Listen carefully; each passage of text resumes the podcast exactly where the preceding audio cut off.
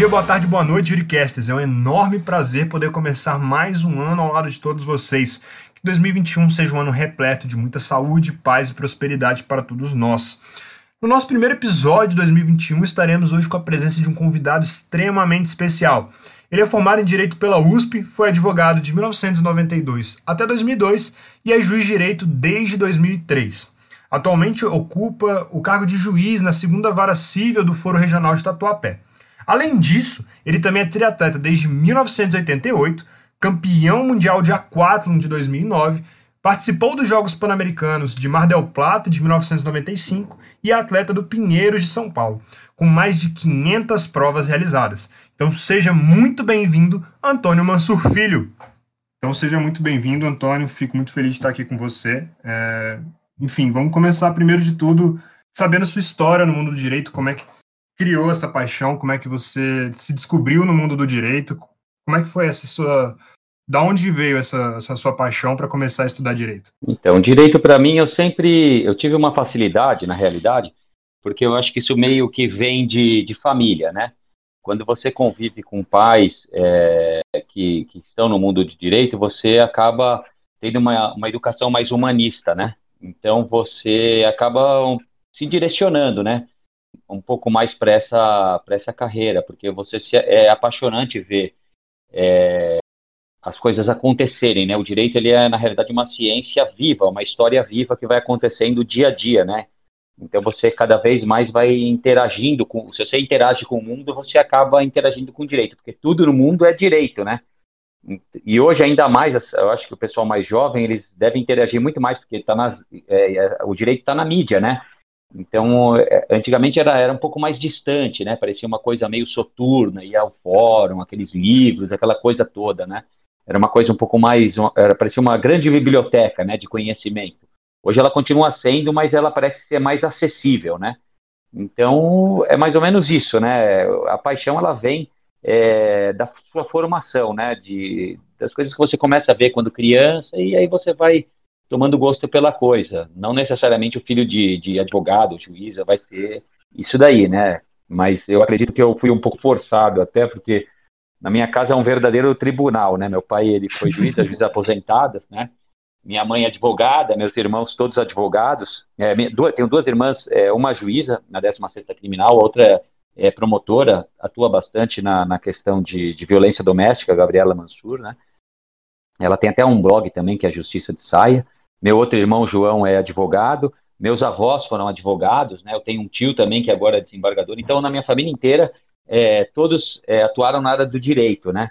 E eu lembro de menino, meu pai é advogado, eu ia ao fórum com ele, meu avô também, é, João, ele era rematante, trabalhava com direito. Então, eu ia ao fórum é, criança, né, com 5, 6, 7, 8, 10 anos, meu pai já estava na capital e eu lembro que eu brincava nos corredores do fórum, né, do Fórum Central, e descia ali no, onde tinha arrematação. E como juiz foi engraçado, porque eu também atuei no Fórum Central durante alguns anos, né, é, quando eu vim para a capital como auxiliar da capital. E quando eu descia a, arrematação, fui também juiz nas arrematações, que isso vai mudando, né, dia a dia, é um tipo um plantão é, a, a, o pessoal da arrematação lembrava de mim, né? Então é foi muito emocionante, né? O pessoal que me via como criança, né, no fórum, depois me vê como juiz, né? Então eu tive uma vida também dentro do fórum. Isso foi, foi muito bacana, me sinto bastante à vontade com, com essa vida. E é, é uma paixão, né? Porque na realidade o direito, quem gosta de direito é uma pessoa que gosta de da vida, né? Gosta gosta da sociedade, gosta desses desafios que que a sociedade nos impõe, né, da, da mudança social, gosta das discussões, dos questionamentos, gosta de abertura, né? Quem gosta de direito, realmente, eu acredito que seja, não que eu seja mais completo que os outros, mas se eu fosse escolher uma faculdade para ter um conhecimento geral, é, seria o direito, né? Que é a, a ciência, é, por excelência, a ciência social, né? Com certeza, eu fico imaginando as suas festas de família, né? Com esse tanto de gente do mundo do direito como é que deve ser os debates, realmente de alto nível, com certeza, né? Nossa, mas é um pau desgraçado, viu? é, bem, é um pau desgraçado. Tem primeira instância, segunda instância, acusação, defesa, tem de tudo tem para todos os lados, né? Para todos os Tem para todos os lados. Isso que é bom. Você começou a ser triatleta em 1988 e entrou na faculdade. Você terminou a faculdade de Direito em 92, né? Então você conciliou a faculdade junto com o esporte. E, enfim, o esporte de alta performance e alto nível, né? Como é que foi, uhum. assim, durante a sua vida, você já sabia que você gostava do esporte ou foi durante a faculdade? Como é que foi essa sua história com o esporte, conciliando com o mundo do direito, né? Olha, também eu sempre fui atleta, né? Eu, minha família também, meu pai foi, foi, foi atleta também, foi jogador de futebol de salão, chegou até a ser profissional e tudo mais. Minha mãe foi nadadora, então meus, meus tios também. Então sempre estive, sempre vivenciei muito clube, né? Então eu sempre participei de de atividades esportivas desde pequeno. Comecei a nadar cedo, com 5 anos já fazia natação, fiquei nadando até os 11, joguei futebol de salão. Antigamente a gente fazia de tudo um pouco, né? Não era como hoje, que você foca em uma coisa só, né? Eu lutei judô, cheguei até faixa marrom, fui para a Europa lutar judô quando eu tinha 14 anos, 15. Então eu sempre fui uma pessoa atlética e eu sempre gostei de endurance, sabe? De desafio. Então a, a, o que eu me lembro, eu comentei isso sempre comento isso, eu, eu sempre tive aquele sonho de participar de uma competição internacional, de uma Olimpíada, de levar a bandeira do Brasil em outro, para outros lugares, sabe? Então eu assistia, eu lembro que eu assistia a Olimpíada que eu assisti a primeira foi a Olimpíada de Moscou, então aquilo foi muito emocionante, sabe? Eu tinha uns 9, 10 anos. E daí veio aquele filme do rock, sabe o filme do rock Balboa? Isso foi em 78, uhum. 79. Eu tinha 9 anos, 8, eu saía 10, né? Eu saía de casa uhum. de madrugada, correndo, com 10 anos de idade, lá na Bela Sintra, lá perto do centro. E descia, ia até o, o, o, Ibirapuera, voltava, punha uns, um, aqueles pezinhos, sabe esses pesos que as mulheres fazem glúteos ó, atualmente? Sei, que Antigamente tinha, é, tornozeleira. Antigamente tinha isso para, sei lá para que servia, né? Eu punha na, no pé e saía correndo, sabe? Fazia uma, comia um ovo cru e saía. Então, eu sempre gostei desse tipo de coisa, de corrida. Apesar de eu ter jogado bola, eu jogava no gol, então eu não era bom de bola, né? Então, mas eu sempre gostava de correr muito, sempre corria e, e gostava desse negócio de desafio, de chegar em algum lugar, de correr até morrer, sabe? Essas coisas de louco, né? Todo corredor é meio assim, né? Ele gosta de. A corrida só é boa quando você corre até morrer, né? Você para antes, parece que você não, não terminou, né? Então eu sangue fazia, na boca. É, sangue na boca, era muito maluquinho, né?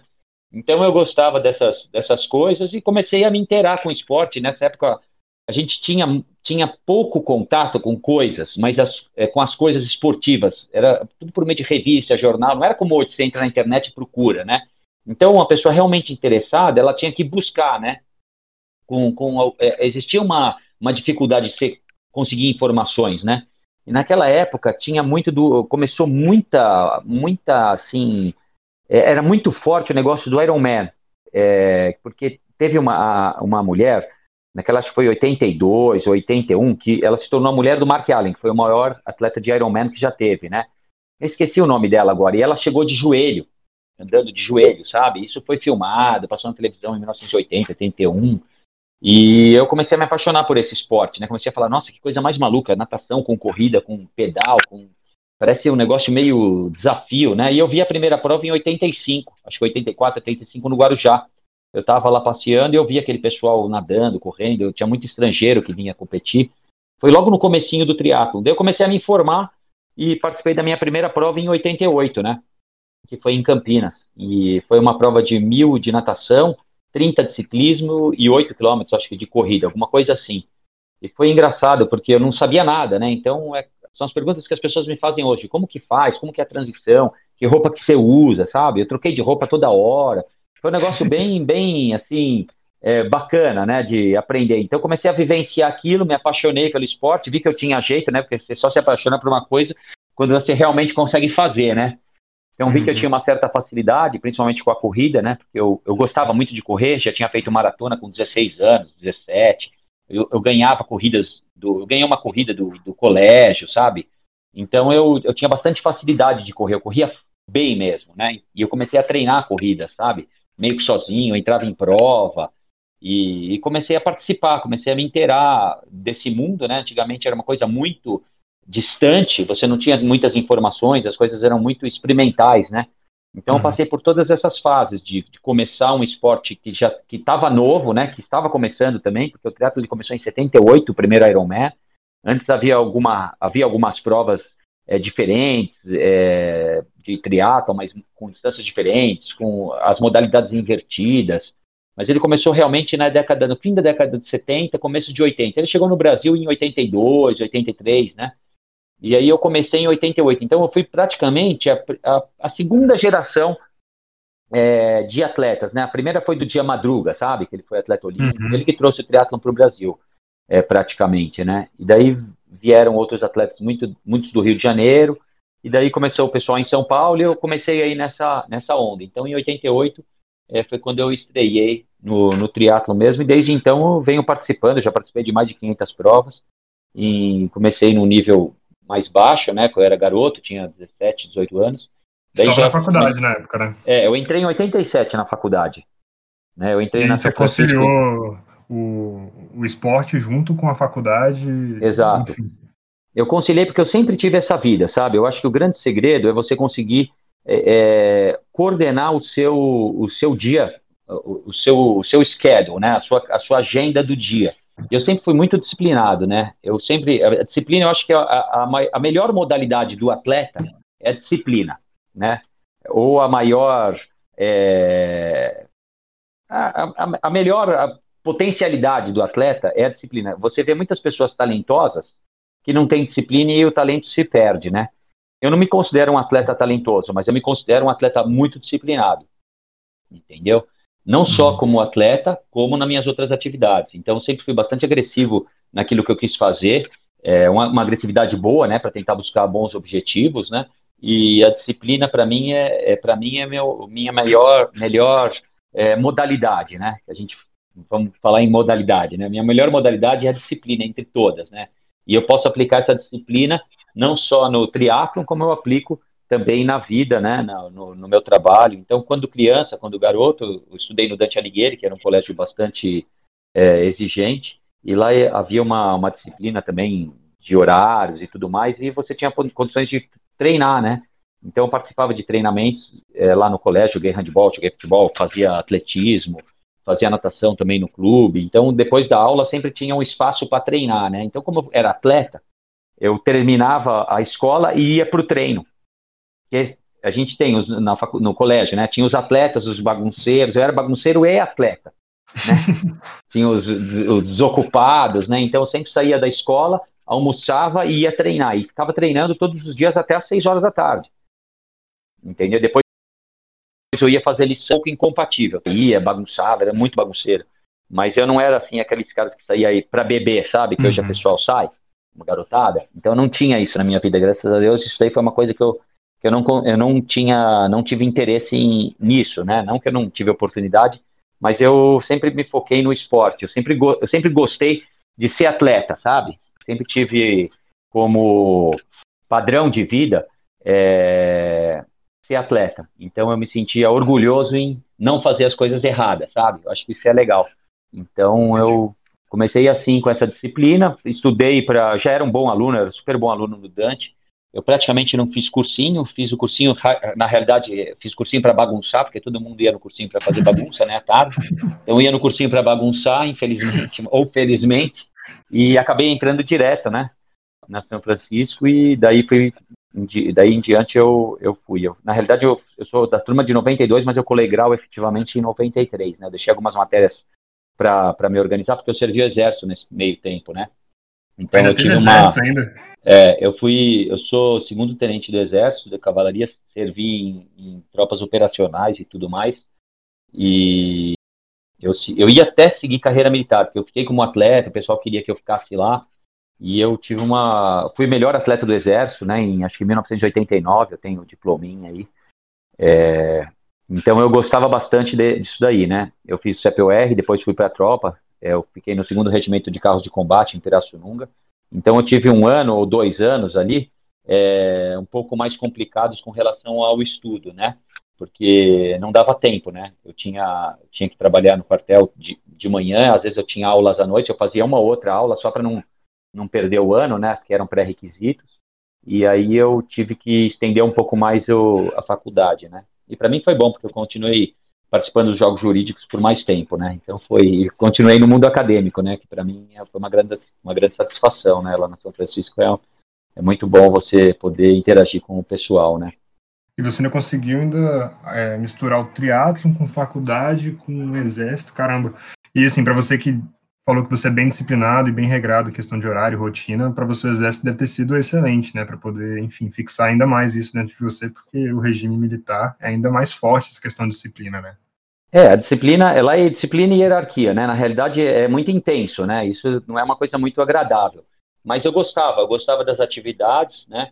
É, concordava com algumas coisas, não concordava com outras, mas você no exército põe o capacete, você não pensa em nada, né? Então tinha um, um, lado pensante que era na faculdade e o lado não pensante que era no exército, não que você não pense, né? Mas lá era uma, uma um regime completamente diferente, né? O regime castrense ali é, é, de, é bem intenso. E eu, eu tive, trabalhei, eu servi o exército por um, um período razoável, né? Em, em tropa de é, operacional, né? Que era cavalaria, né? Carros de combate e, e, foi bem legal, né? Eu aprendi muitas coisas interessantes e acredito que dos meus melhores amigos, é, grande parte deles é, foi no exército, né? Porque ali você tem, você desenvolve um espírito de equipe, é, de amizade, de comprometimento que é, é de vida ou morte mesmo, né? A realidade é essa. Então é uma coisa bem legal e eles prestigiam muito o esporte, né? Lá no exército. Então eu tinha uma boa, uma boa condição de treinamento. Quando eu fiquei em Pirassununga, no, no, no segundo RCC, eles me deixavam sair um período para ir treinar, e eu treinava lá no, na Força Aérea, né, na, que tinha uma piscina maravilhosa, então eu consegui, no período do Exército, treinar, quando não tinham aqueles, aqueles acampamentos de vários dias, né, eu participei de algumas operações e tudo mais, aí você não consegue treinar, mas foi, foi bem legal, foi bom para o esquema de superação e tudo mais, é, é, bem, é bem desenvolvido lá. Você consegue desenvolver essa habilidade é, com bastante intensidade. Foi bem legal. E durante todo esse período aí de exército, treinamento de triatlon e faculdade de direito, você já sabia mais ou menos qual que seria a sua futura profissão ou você ainda estava se descobrindo nesse período? Não, eu, tava, eu sempre fui bastante aberto ali, né? Porque o direito ele é muito amplo. Então, realmente, no começo você tem aquele impacto, né? Porque você, eu saí de um colégio muito fechado, é, é, fechado que eu digo disciplinado, né? E fui para um, uma faculdade completamente aberta, né? Que você ali, se você não. Você faz o que você quiser, né? Logicamente, você faz o que você quiser, só que se você não conseguir as notas, você não, não vai para frente, né? Então você tem um choque de liberdade, né? A liberdade com responsabilidade, que eu chamo, né? E as matérias eram diversas, muito abertas. Daí eu comecei a ver o que eu não gostava, entendeu? Hum. É, não sei se era por preguiça ou por sei lá o que, né? A gente é muito jovem quando entra na faculdade. Entrei com 17 anos. Então eu já não comecei a não gostar de direito do trabalho, sabe? Então eu falei, nossa, isso aí não, não gosto muito. É, comecei a meio que faltar nas aulas. Depois eu me arrependi amargamente, sabe? Porque é, eu acho que o direito ele é muito amplo e, e as matérias interagem umas com as outras em qualquer campo que você atue. Então, alguma deficiência que eu tive, eu tive que suprir é, com grande dificuldade depois, né? Então você não aproveita, não, quando você é jovem, você perde muita oportunidade por prepotência ou por sei lá o que, né? Você uhum. acaba não, não aproveitando. Então o conselho que eu dou para quem vai estudar é que realmente estude, né? Se dedique aos estudos, porque você não sabe lá na frente o que você vai precisar. E no direito, uma matéria interage com as outras, né? Então eu, eu comecei a não gostar de direito do trabalho, fui seguindo, comecei a, a me direcionar pra, mais para o direito privado. Eu comecei a trabalhar cedo também, comecei em 90, e, não, em 80, saí do exército, já fui por escritório, né? E, e, comecei a trabalhar. Minha mãe era advogada, eu trabalhei também no escritório com ela durante muitos anos. É, aprendi bastante ali e era mais direito privado, sabe? Família, é, área civil, e meu pai também estava na, na, em vara civil, acho que ele gostava mais de civil, então tinha mais livros cíveis, né? De, eu me apaixonei pelo direito processual civil, a parte civil, eu gosto muito de direito é, comercial, a parte empresarial foi onde eu fiz especialização, é, regulamentação bancária, mercado de capitais, societário, então essas matérias me interessavam mais, eu tive bons professores, excelentes, aliás, professores, graças a Deus, ali na, na parte processual, e na parte de empresas, né? Então eu comecei a me desenvolver mais para essa área. Então fiquei muito mais focado na área de direito privado. É, e aí fui em frente, né? Quando saí, advoguei é, fortemente na área de direito privado. E quando ingressei na magistratura, tive que estudar as outras matérias, obviamente. Nas, nas, quando ingressei, tive que atuar em todas as matérias, inclusive matérias previdenciárias, trabalhistas e lá em, no interior sácio, né? E quando vim para a capital, logo no interior eu comecei já a, a, quando eu era auxiliar da capital, entrei em 80, não, entrei em 2002, 2003. Quando eu era auxiliar, é, substituto, eu fiquei em Campinas, era uma comarca grande, né?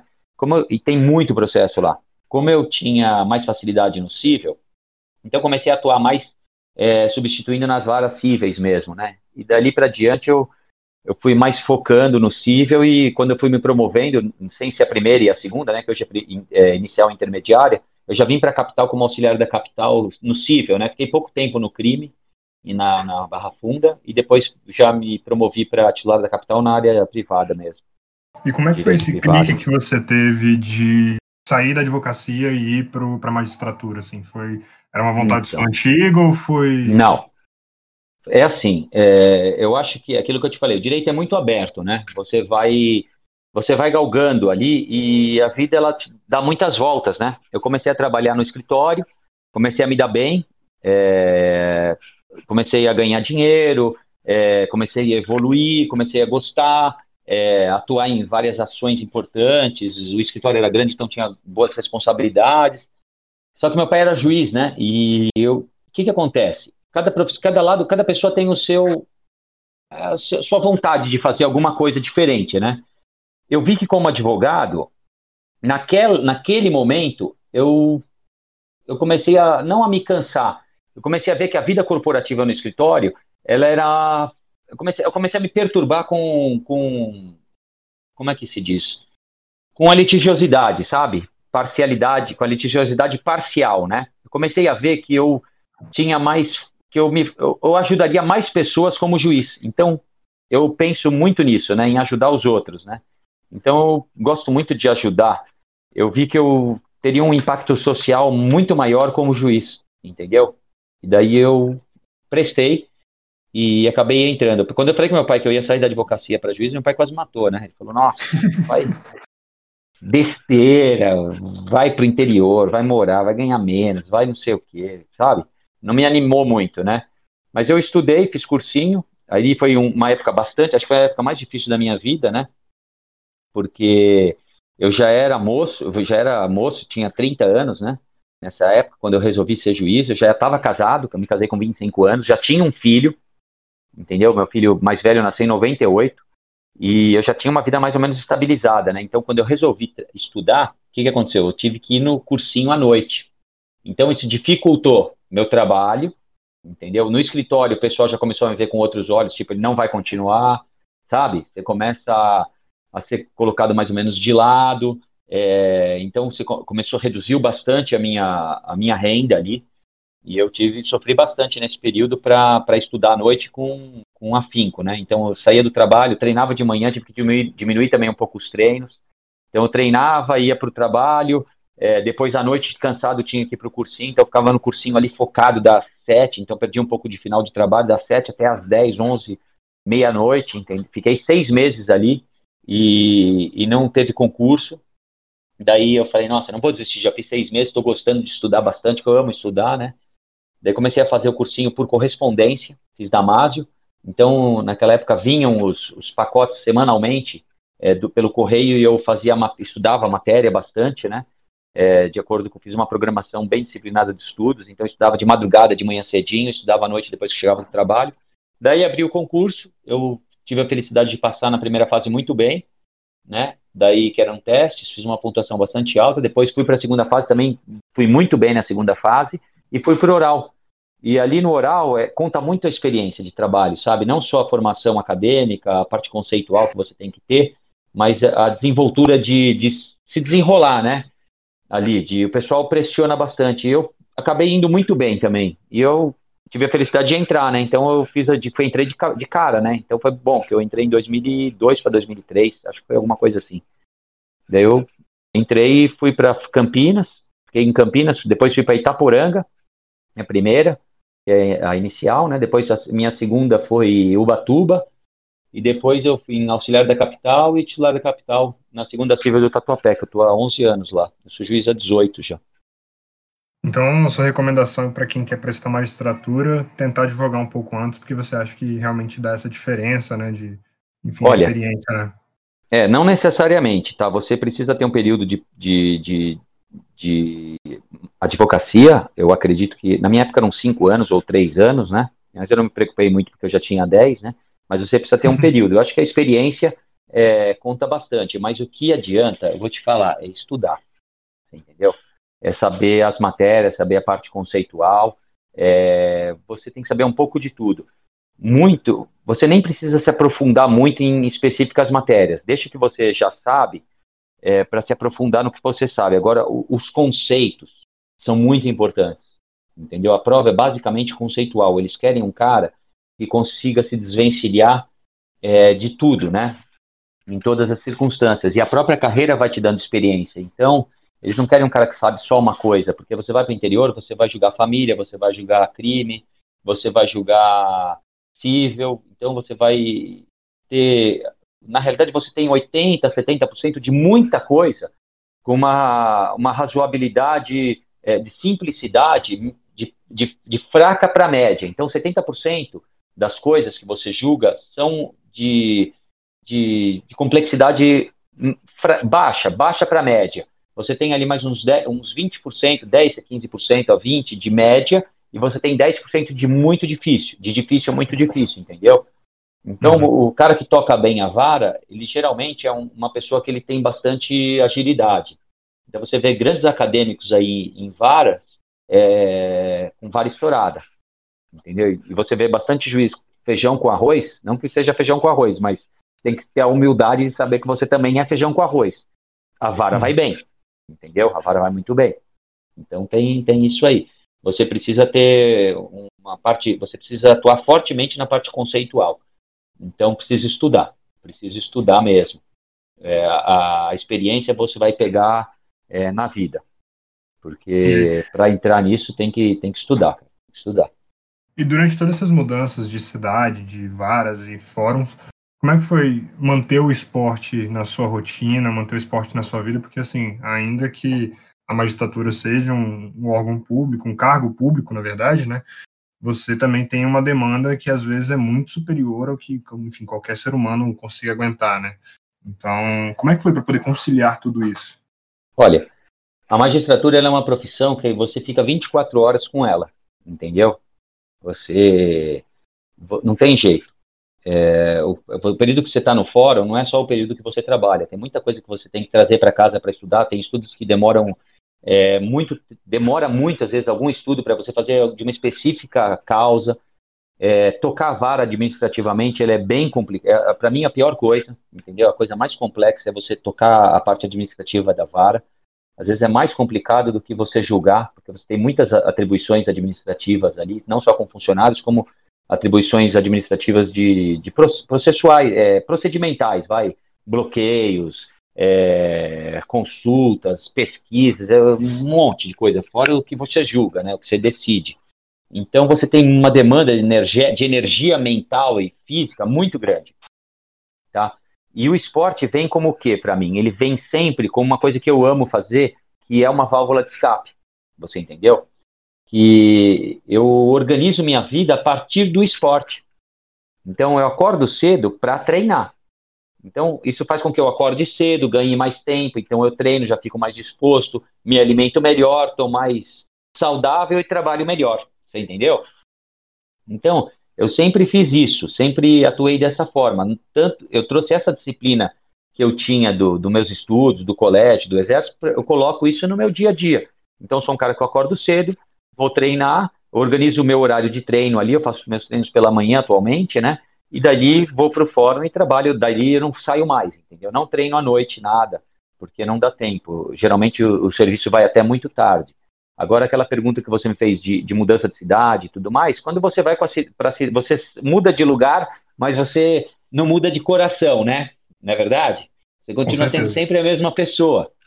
Né? Você planta a bandeirola no, na lua, que, você, na, na China, onde quer que seja, mas você continua sendo a mesma pessoa, né? Isso daí não tem, não, não tem mudança. Então, para onde eu fui, eu levei a bicicleta e, você, o, e o meu tênis, e aí você vai se adaptando, né? Isso foi muito gratificante, porque você aprende a se adaptar aos lugares. Exemplo, é, em Campinas, eu muitas vezes tinha. Eu não morei em Campinas, eu ia e voltava. Então, o que, que eu fazia? Eu, eu ia de. Porque é caro você ficar indo e voltando para Campinas todo dia, né? Eu pegava aquele ônibus universitário que saía da USP, então o que, que eu fazia? Eu já treinava de manhã cedo, deixava minha mulher ia pegar minha bike lá na USP, eu já treinava na USP, deixava a bicicleta sempre para o fim, a corrida, ela já levava minhas coisas para lá, tem o CPU, eu me tomava banho lá no CPU, ia pro para o fórum, ia pro pegava o ônibus e ia para o fórum, entendeu? Em Itaporanga, eu levava bike, tinha estrada, tinha uma piscina que eu, eu levei as coisas do Pinheiros, eu sou atleta do Pinheiros, levei as coisas do Pinheiros para limpar aquela piscina que tinha lá em Itaporanga, uma piscina maravilhosa, ninguém nunca usou, usava, né, já devia estar abandonado não sei quanto tempo. Então, eu limpei a piscina, eu comecei a fazer um projeto social ali para as crianças nadarem, a molecada é de cueca nadar, porque a gente muito humilde nesse interior. O Brasil profundo, ele é, ele é uma, uma lição que até ficou arrepiado. Então, você, você faz a diferença, uma pessoa que quer fazer diferença, ela faz, entendeu? Então, você não faz só a diferença no direito, julgando o caos, mas você faz a diferença social ali em ajudar as pessoas a, a terem uma vida melhor ou pensarem de forma diferente, ou sei lá o que, né? Sem querer doutrinar ninguém, deixar as pessoas abertas, mas mostrar, eu mostrei o que? Mostrei o esporte, entendeu? Então eu, em Itaporanga, eu limpei a piscina, fiz competição de natação, a criançada, de manhã na minha casa, me chamar para dar treino de natação, então eu comecei a dar treino de natação para criançada, entendeu? Carente. Lá, uhum. Levava óculos de natação, levava sunga, porque eles iam nadar de cueca, você entendeu? Uhum. Levei até raia para lá, levei prancha do Pinheiro, levei, putz, fiz o diabo lá, sabe? Foi uhum. muito bacana.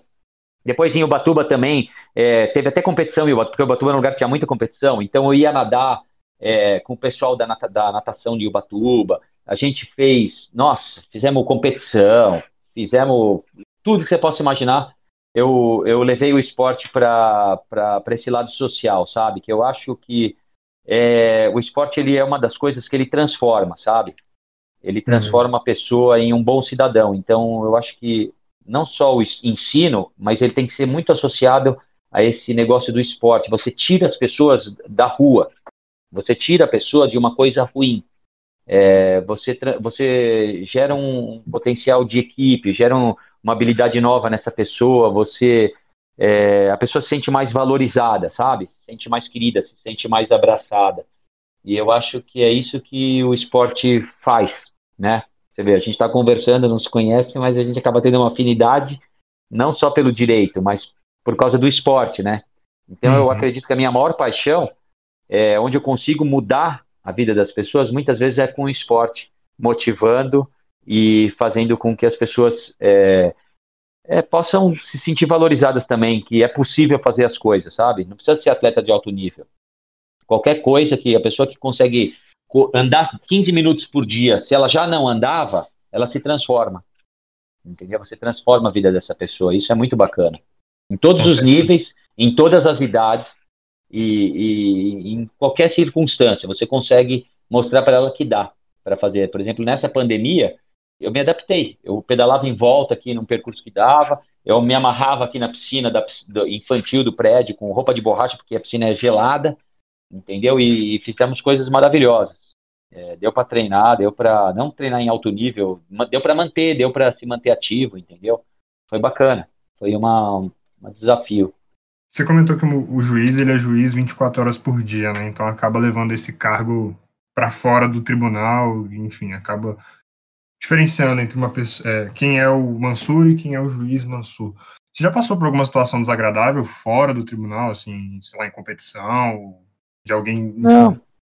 passar olha, por alguma situação assim de não, constrangimento? Olha, não, constrangimento. Eu levo tudo com muita, muita naturalidade, entendeu? A gente tem que, quem está no serviço público, principalmente no nosso país, que é um serviço público é ruim, a gente tem que saber. O serviço público é ruim. Eu faço a minha parte, entendeu? E luto para fazer o melhor. Tem gente boa e gente ruim em todos os lugares, tá? Na magistratura tem gente boa e tem gente ruim. Tem gente que trabalha bem, tem gente que trabalha mal. Na advocacia também.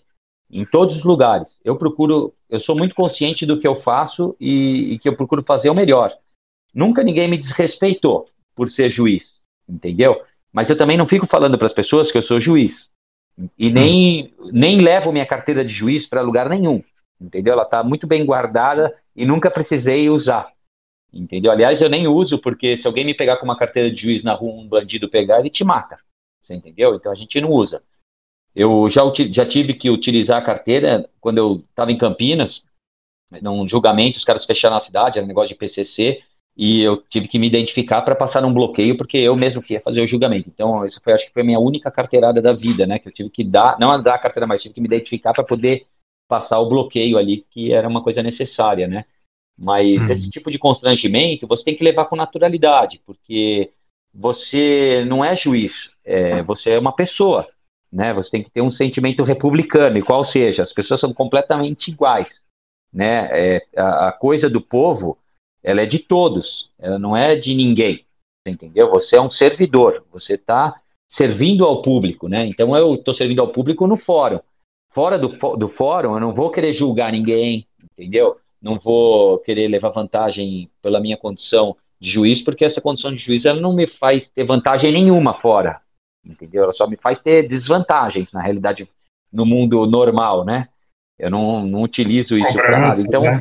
é, eu não uso, como eu não, eu, me, eu sou o Mansur sempre, lá no fórum também eu sou bastante é, consciente das minhas atribuições e tudo mais, e trato todo mundo com, a, com, com, toda a urbanidade, desde a da pessoa mais humilde que trabalha no fórum até o desembargador que vai lá, eu, tra, eu trato, logicamente, com toda a deferência a todos, entendeu? Com toda a igualdade, eu não, eu não tenho esse tipo de constrangimento, porque eu acho que aquilo que você entrega é aquilo que você recebe. Se eu entrego uma situação de igualdade, eu vou receber um tratamento igual.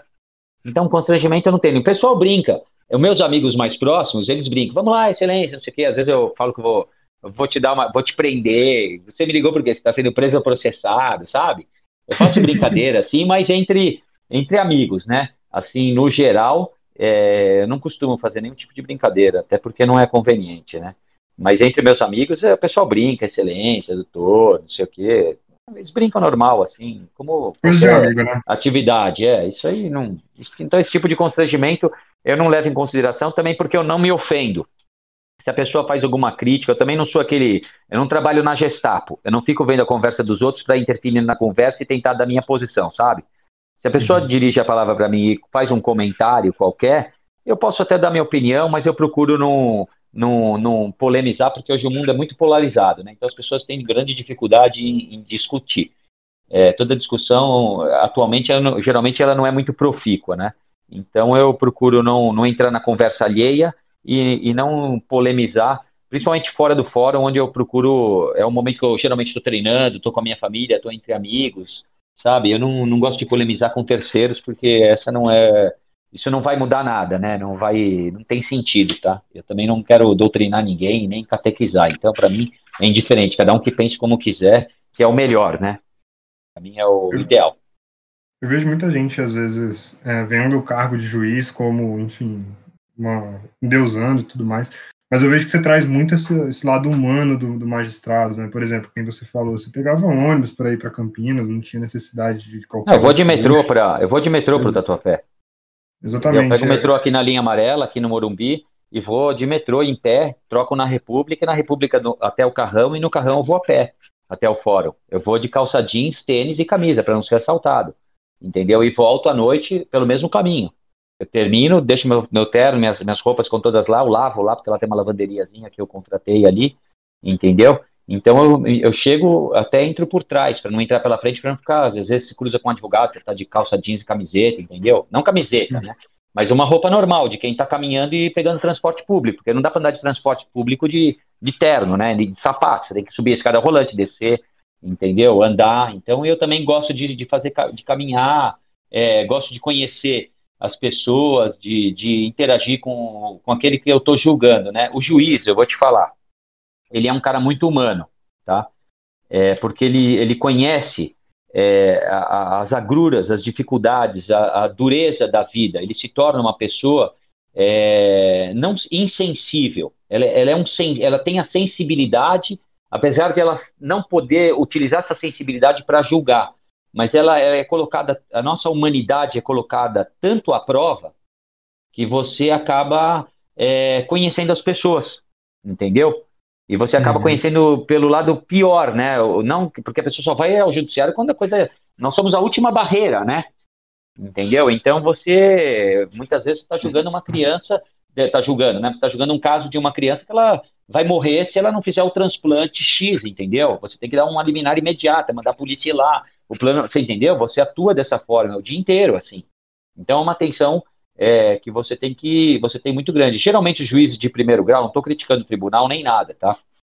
Porque a maioria, pelo menos a quarta parte, é, a, a, a, não tirando o quinto constitucional, mas a, maioria dos juízes até a segunda instância eles são juízes de direito, tá?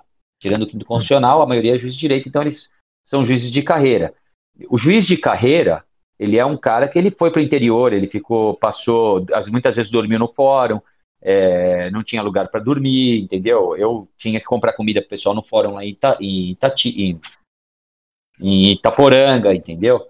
Era um negócio complicado, né? É uma vida complicada, uma vida complexa. Meus filhos foram juntos, minha mulher ficou doente lá. Você é um, geralmente quando você trabalha no crime você sofre ameaça, entendeu? Você tem que isolar sua família. Não é uma profissão simples, entendeu? Eu sou um cara que eu, eu à noite de uns anos para cá eu tomo remédio para dormir, você entendeu? Não é tão simples, né, quanto parece. Não, né? eu sou. A maioria dos juízes tem grandes problemas, assim, entendeu? Eu sou um cara que eu não tenho vergonha, eu sou viciado em remédio para dormir, entendeu?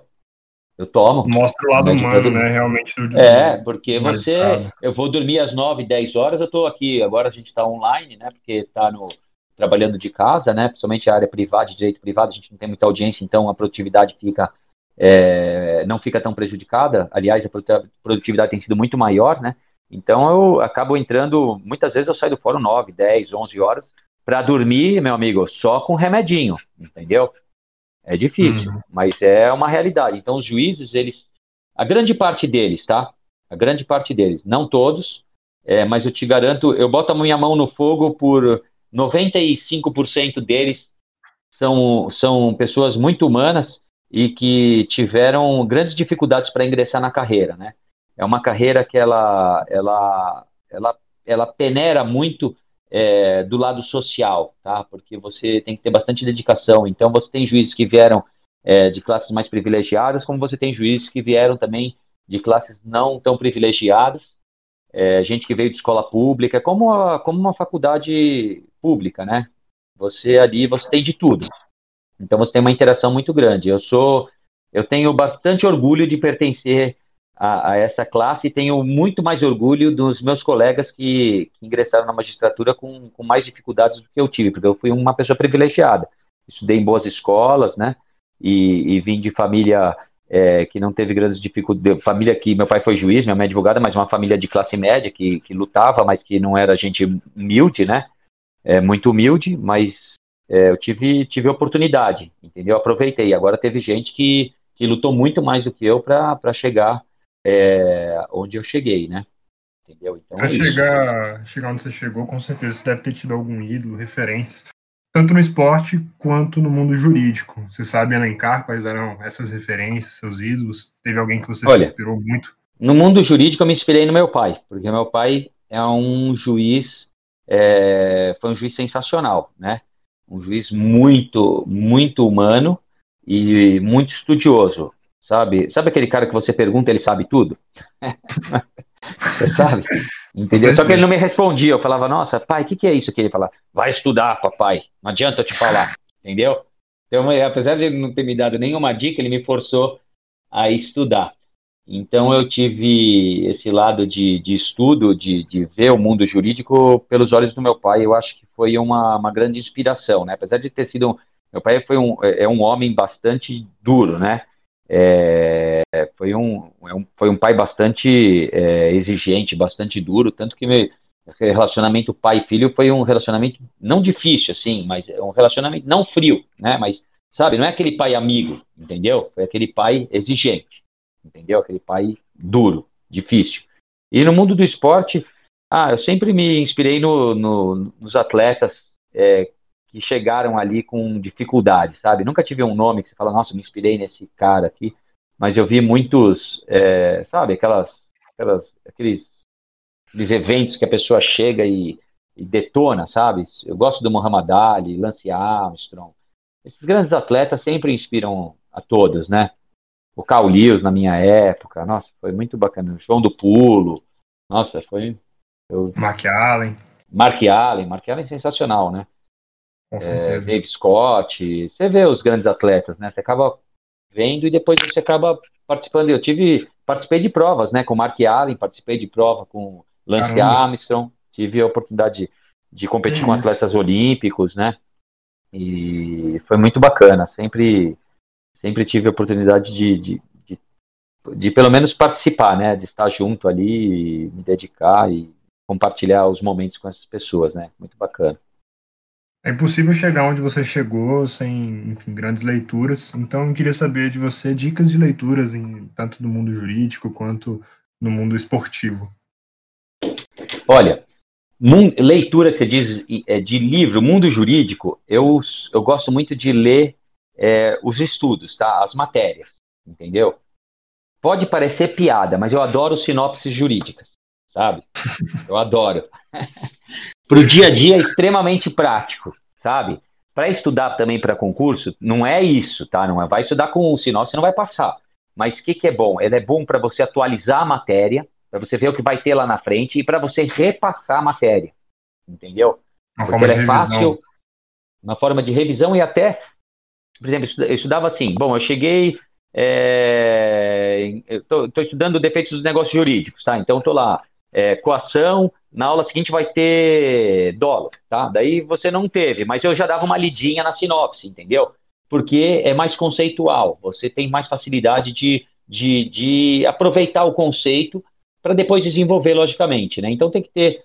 Eu gosto, eu gosto, eu gosto muito da sinopse. Eu acho legal para você rever para o dia a dia, é muito bom, sabe? Para coisa rápida.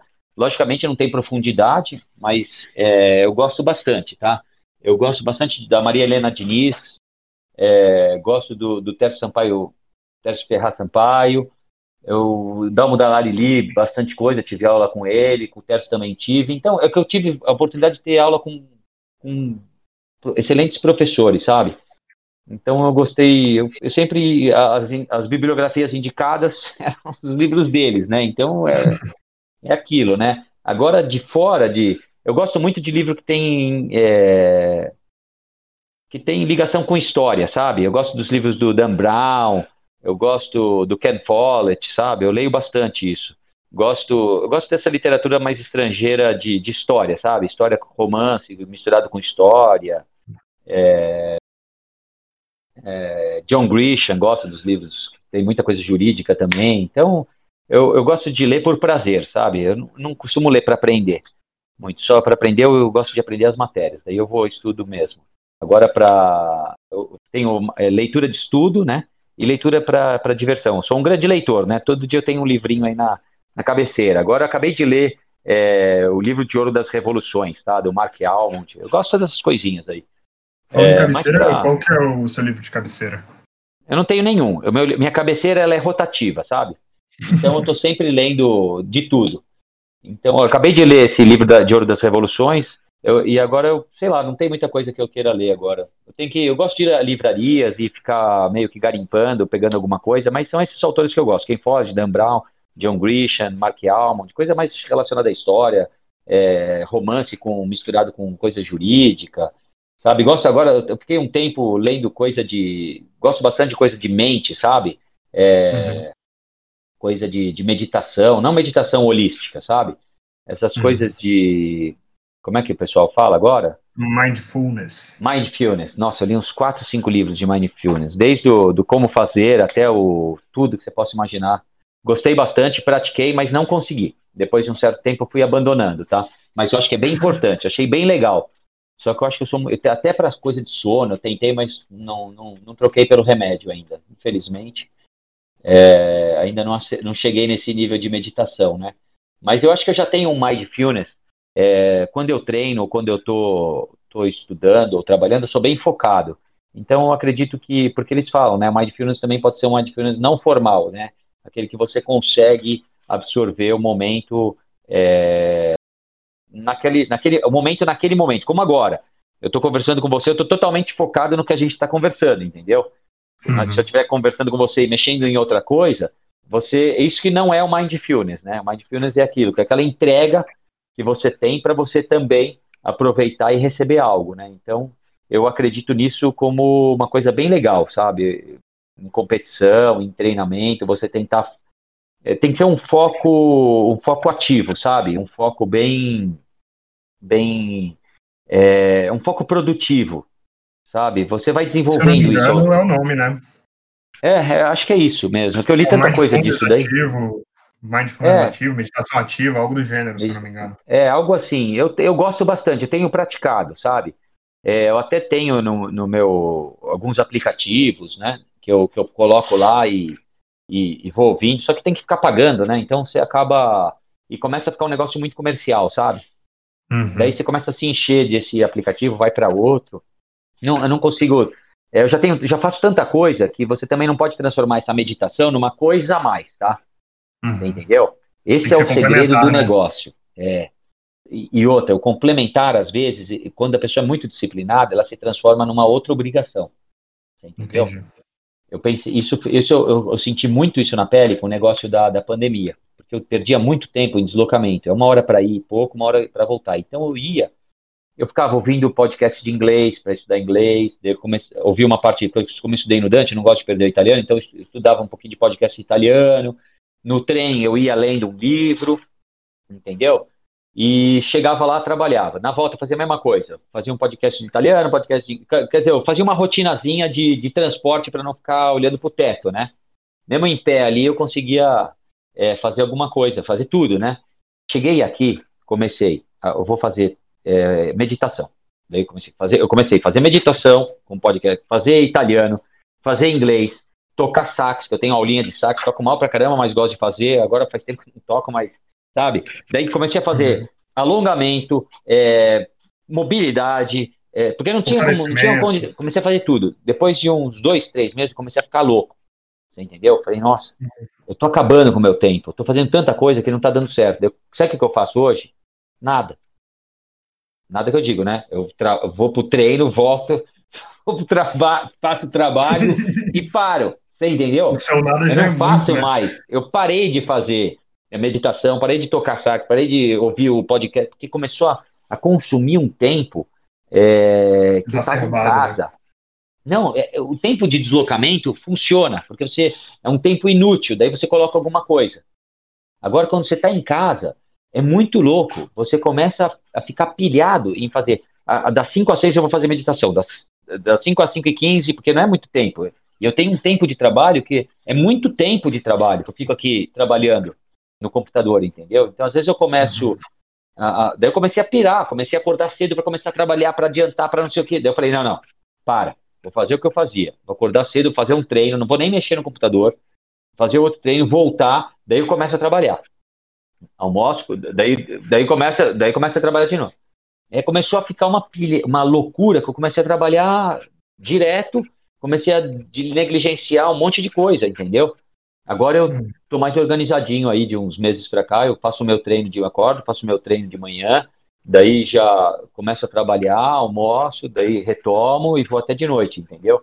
Comecei a fazer alguma coisa, tudo que eu estava fazendo, menos com o deslocamento e aquele monte de coisa que eu fazia no trem, né? Porque demora.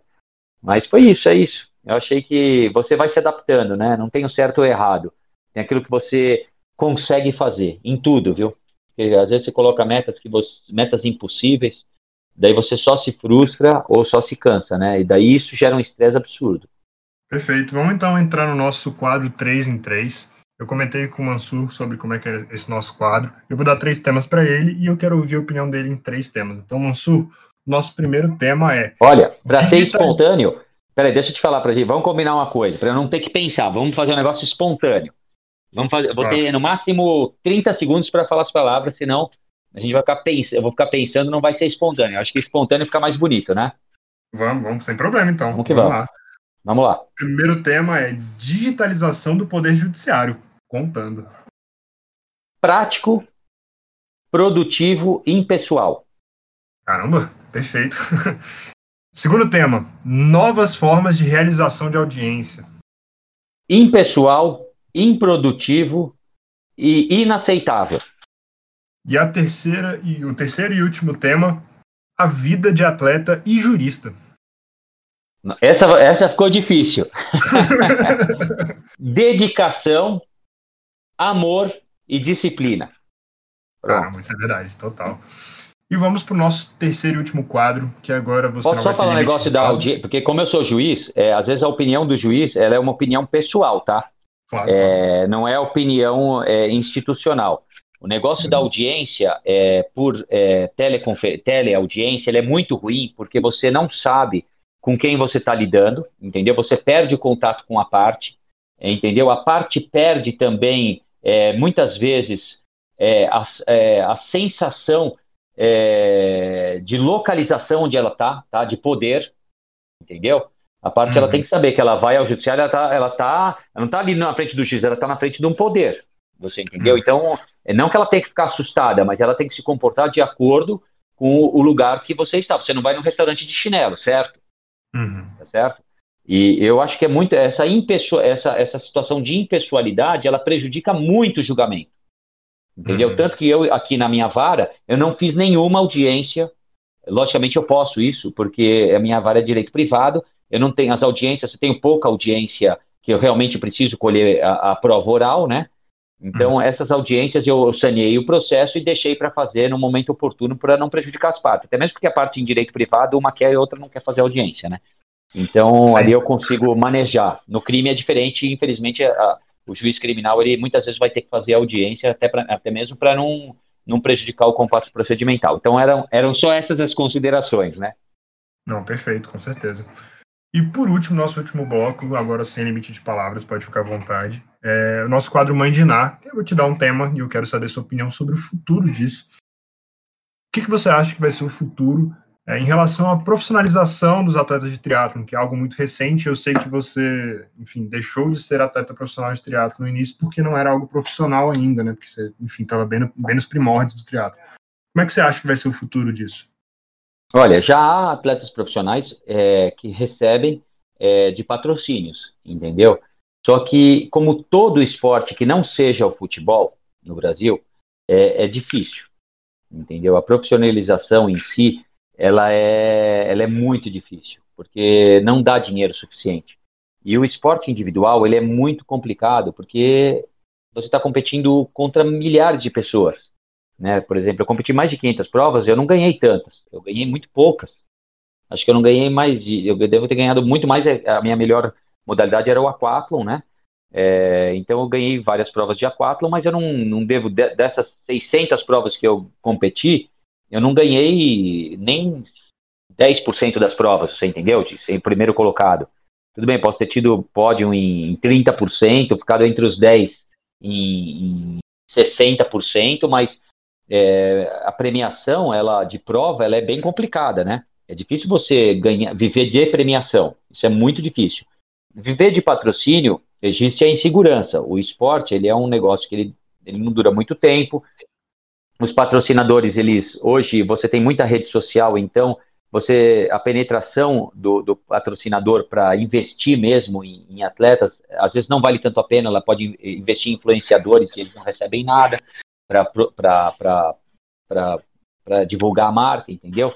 Então é um negócio complicado. Eu não, eu não vejo, não que eu não vejo com bons olhos. Isso dificilmente vai acontecer uma profissionalização de triatlon em si é, que abranja é um mundo muito grande de atletas. Nós temos aí vários atletas que são profissionais, por exemplo, eu compito no, na, na, categoria profissional, apesar de não receber dinheiro de patrocínio, só em premiações. Meus patrocinadores são de materiais, até mesmo porque minha profissão impede é, eu receber qualquer quantia que não seja é, do Poder Judiciário ou da aula, eu não sou professor, então seria só disso, né? Então não recebo nada. E premiação é premiação, né? E difícil você ganhar uma prova e as premiações no Brasil não são premiações muito altas, né? Isso tudo mudaria com, com ligas, televisionar, é, televisionar as provas. E, hoje nós temos a Super League, né, que televisiona provas lá fora. Teve uma prova no Brasil, eu participei, que foi indoor. É, você ali tem algum contexto profissional, né, de, de receber dinheiro, que eu diga, não a prova no nível profissional, mas ali nós estamos falando de remuneração, é isso, né? Exato. É isso. Então, a remuneração, ela, ela se restringe a poucos atletas hoje, né? Poucos atletas, é, não só no triatlo, como em outras modalidades. Né? Eu sou atleta do Pinheiros, eu convivo com milhares de modalidades olímpicas, é, centenas de atletas é, olímpicos que moram em, que têm dificuldade para pagar conta, não para pagar conta, tem dificuldade para comer, tá? Então ele depende do, do patrocinador de, de, de, suplemento, ele depende de patrocinadores de material esportivo, ele depende do Pinheiros para disponibilizar moradia e, e comida para ele lá no clube, entendeu? Então, uhum. o esporte profissional eh, no Brasil, ele, ele, é, ele é difícil, tá? Não que não seja assim em outros lugares do mundo. Na Europa, você também tem atletas profissionais, mas eles muitas vezes têm outras profissões em meio período, tá? Uhum. Tem muito disso. No Brasil, o profissionalismo no esporte ele está muito hoje atrelado a condições de clubes de ponta que conseguem dar um, uma ajuda de custo, algum salário para atletas. Tem, você tem alguns esportes que têm salários mais altos, tá?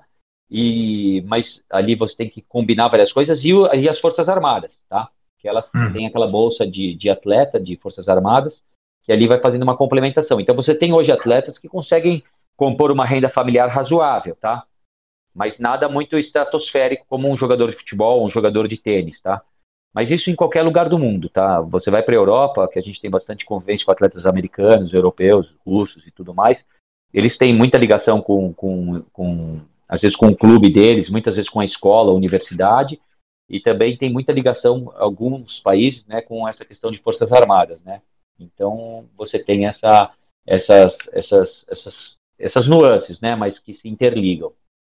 Como em todo esporte, né? Tirando futebol, tênis, basquete, ligas profissionais americanas, o esporte profissional ele é, ele é bastante embrionário, ele depende muito de divulgação, de televisão e dessas coisas todas, mas isso é, tem evoluído razoavelmente, principalmente por causa de Olimpíadas e, e, e, provas que vão aparecendo na televisão fora do ciclo olímpico, né? Que a gente vê hoje a natação com aquelas ligas, sabe? Aquelas competições mais ajustadas e, e é isso aí, né? Você tem que ter público pagante é, para você ter anunciantes e a partir disso você ter, teria que reverter para o atleta, né? É mais ou menos isso. Hoje o nosso mundo desportivo está muito atrelado a, a, a clubes, né?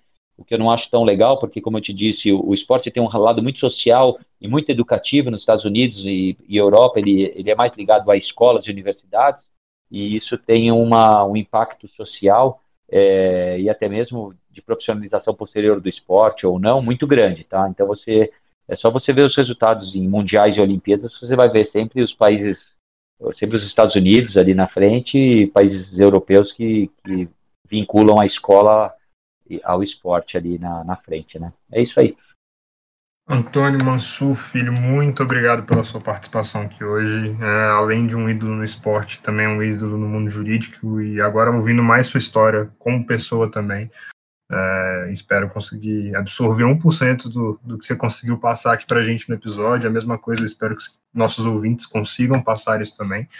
Muito obrigado por ter aceitado o convite, ter participado aqui com a gente hoje. E deixo aqui o espaço aberto para você, suas considerações finais, alegações finais, que a gente chama aqui no Juricast. Isso. Fica à vontade para poder ir, enfim, agradecer, ah, mandar um abraço. A primeira, o, o, o, de sempre é agradecer, né? A gente sempre agradecer essa oportunidade e a gente tem que sempre ter esse sentido de gratidão, né?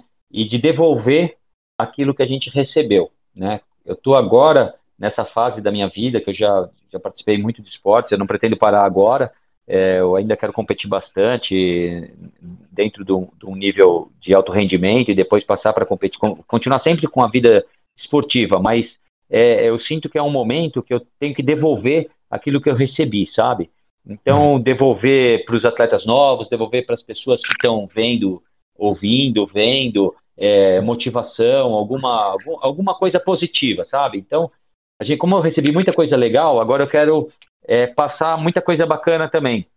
E mostrar que a gente, nós somos todos humanos, né? Somos iguais e que a gente sempre pode fazer alguma coisa melhor por nós, né? E pelos outros. Porque quando a gente faz uma coisa legal para a gente, é, a gente acaba ficando, é, a gente melhora como pessoa, como ser humano, e isso é melhor para todo mundo, né? É muito bom você estar tá perto de uma pessoa legal, né? Muito mais gostoso do que você estar tá perto de uma pessoa chata, não é verdade?